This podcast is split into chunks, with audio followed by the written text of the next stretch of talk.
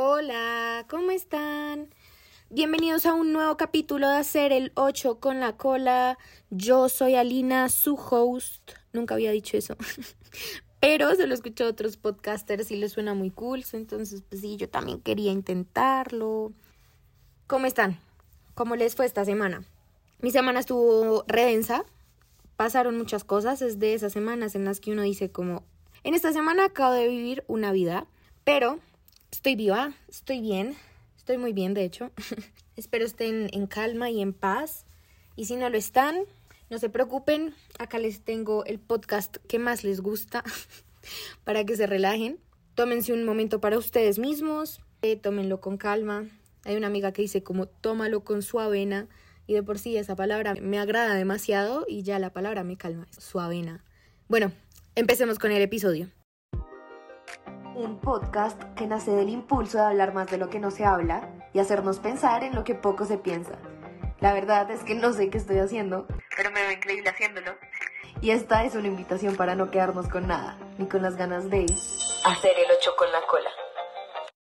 El día de hoy, en nuestro capítulo 7, vamos a hablar de La vida es una. No sé si tengan un amigo o si ustedes son el amigo o si ahora todo el mundo dice esto, porque sí soy, que antes de tomar una mala decisión o antes de tomar casi cualquier decisión, digo como, pues ya, la vida es una, ¿no? Quiero hacer una reflexión alrededor de esta frase de la vida es una. Primero, hablando de impulsividad, porque la verdad es que es una frase que yo usaba casi siempre antes de cometer algo que yo sabía era un error o algo que no estaba del todo bien o no era del todo seguro para mi bienestar. Y yo decía como la vida es una y eso me daba la confianza absoluta para decir sí, hagámoslo, es una buena idea. Después caí en cuenta de que definitivamente no fue una buena idea. Mi psicóloga un día me dijo como no te entiendo, todo lo excusas con que la vida es una. Y precisamente porque la vida es una deberías tener más cuidado con las decisiones que tomas, porque todas las decisiones que tomas te llevan al momento en el que estás hoy. Y eso me dio muy duro porque yo dije, es cierto, precisamente porque la vida es una la tengo que cuidar y tengo que tomar buenas decisiones.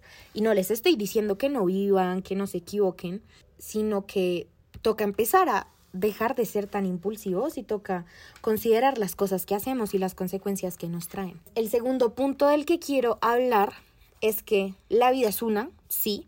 ¿Y por qué la vida es una? Puedes empezar de nuevo las veces que sea necesario. Hay un señor que es escritor, de pronto saben, de pronto no, se llama Mario Mendoza.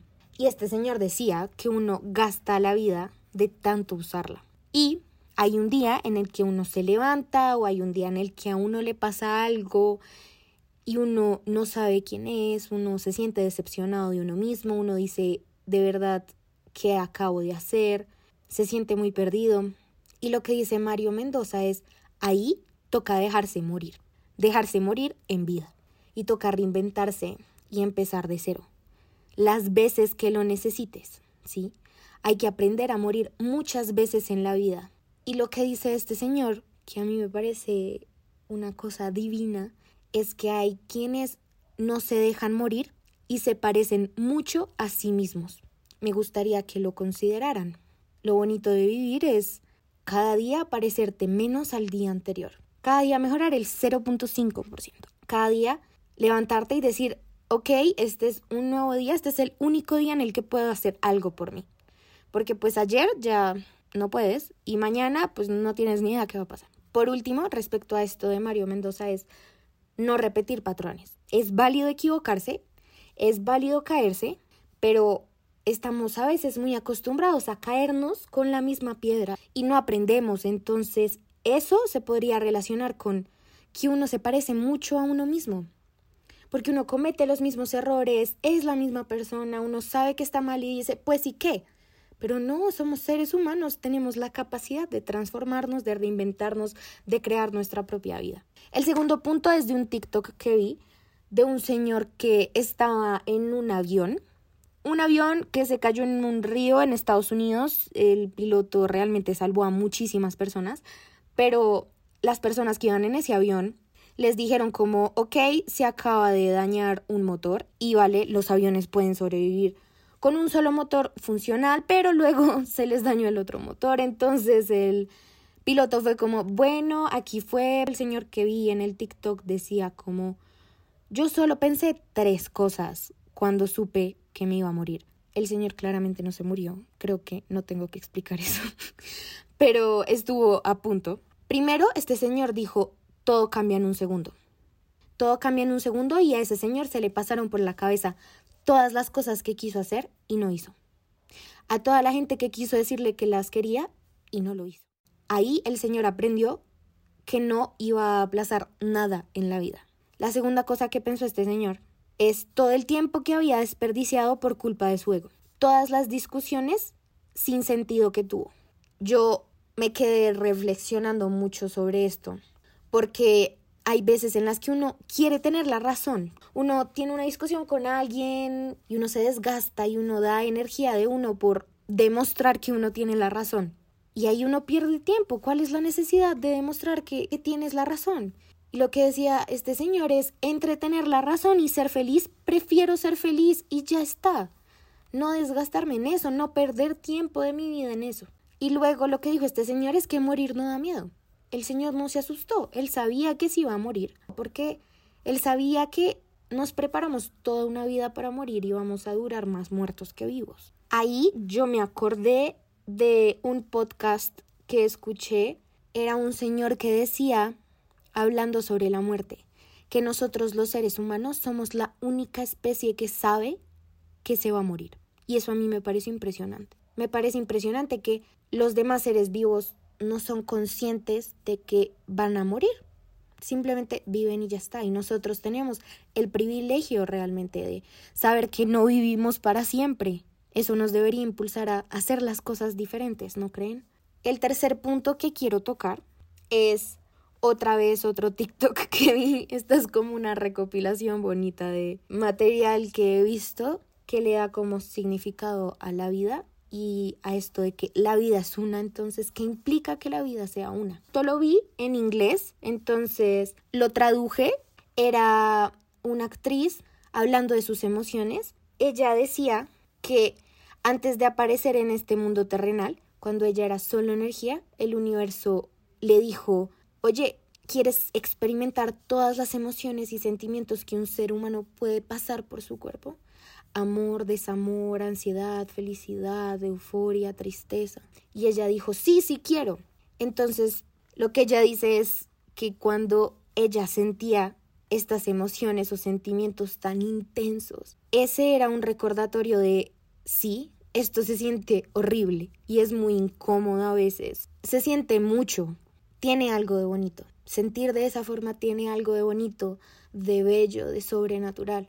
Tener la capacidad de experimentarlo, de poder pasar esos sentimientos y emociones por su cuerpo. Saben cómo sentir es como un privilegio y me parece una forma muy bonita de verlo. Y luego eso lo contrasté con otra podcaster que dijo que el dolor y la vida hay que pasarlos por el cuerpo uno no aprende en cabeza ajena, uno no aprende en cuerpo ajeno. Entonces toca arriesgarse, toca sentir, toca equivocarse, la verdad. Otra cosa que decía Mario Mendoza era, salta, ya aparecerá el piso. Y creo que eso puede servirnos a muchos, pero también quiero que tengan en cuenta lo que les dije al principio. Sí, salten, arriesguense, pero piénsenlo dos, tres veces. Piensen qué están haciendo, si lo que están haciendo es por un buen propósito. Como lo último con lo que quiero dejarlos es que el mismo señor que hablaba de la muerte dijo que la causa de la infelicidad es esa constante búsqueda de felicidad. Creemos que siempre tenemos que sentirnos bien y entonces cuando nos sentimos mal creemos que estamos fracasando porque no hemos llegado a esta felicidad absoluta en la que debería mantenerse el ser humano. ¿Quién nos dijo eso? La verdad es que cuando nos sentimos tristes es muy importante dejarnos sentir, pasar esa tristeza por el cuerpo, dejar que termine su paso por nosotros, dejar que cumpla su propósito, observarla, no aferrarnos a ella y luego soltarla y dejarla ir. La tristeza no es mala, ninguna emoción es mala, solo son emociones. Finalmente, los quiero dejar con una frase como de una película que me gusta mucho. Ahí hablan de sonreír con el hígado. Visualicen su hígado sonriendo. Imagínense un hígado sonriendo. ¿Por qué? Les explico. Usualmente sonreímos y demostramos nuestra felicidad de forma muy superficial. Pero cuando tú intentas sonreír con tu hígado, no sé si a ustedes les pasa, pero a mí sí. No, no es como mi cara la que está sonriendo, sino mi cuerpo. Y me parece tan hermoso, entonces cada vez que pienso como en sonreír, pienso en sonreír con el hígado. O cuando quiero como sentirme feliz o permitirme en un momento apreciar la vida, intento sonreír con el hígado y me parece algo tan impresionante. Espero entiendan que les estoy tratando de decir. Conclusiones, la vida es una. La vida es una, vívanla, siéntanla, arriesguense, hagan las cosas que los hacen felices, no dejen las cosas para después, tampoco dejen que cosas o personas pasajeras dejen marcas permanentes en su vida. Borren eso, supérenlo, empiecen de nuevo, permítanse ser felices y recuerden que pueden empezar de nuevo las veces que sean necesario, pueden equivocarse todas las veces que quieran, pueden empezar de cero, pueden empezar desde donde estaban, no se preocupen, no hay límites para su existencia. Los quiero muchísimo. Gracias por escucharme, gracias por estar aquí. Cada vez más personas escuchan este podcast. De verdad les agradezco con todo mi corazón. Y ya, eso es todo. Tengan una semana fabulosa y casi se me olvida. Acuérdense que lo peor que puede pasar si se creen la verga es que se vuelven la verga. ¿Ok? Chao, chao, chao, chao, chao, chao.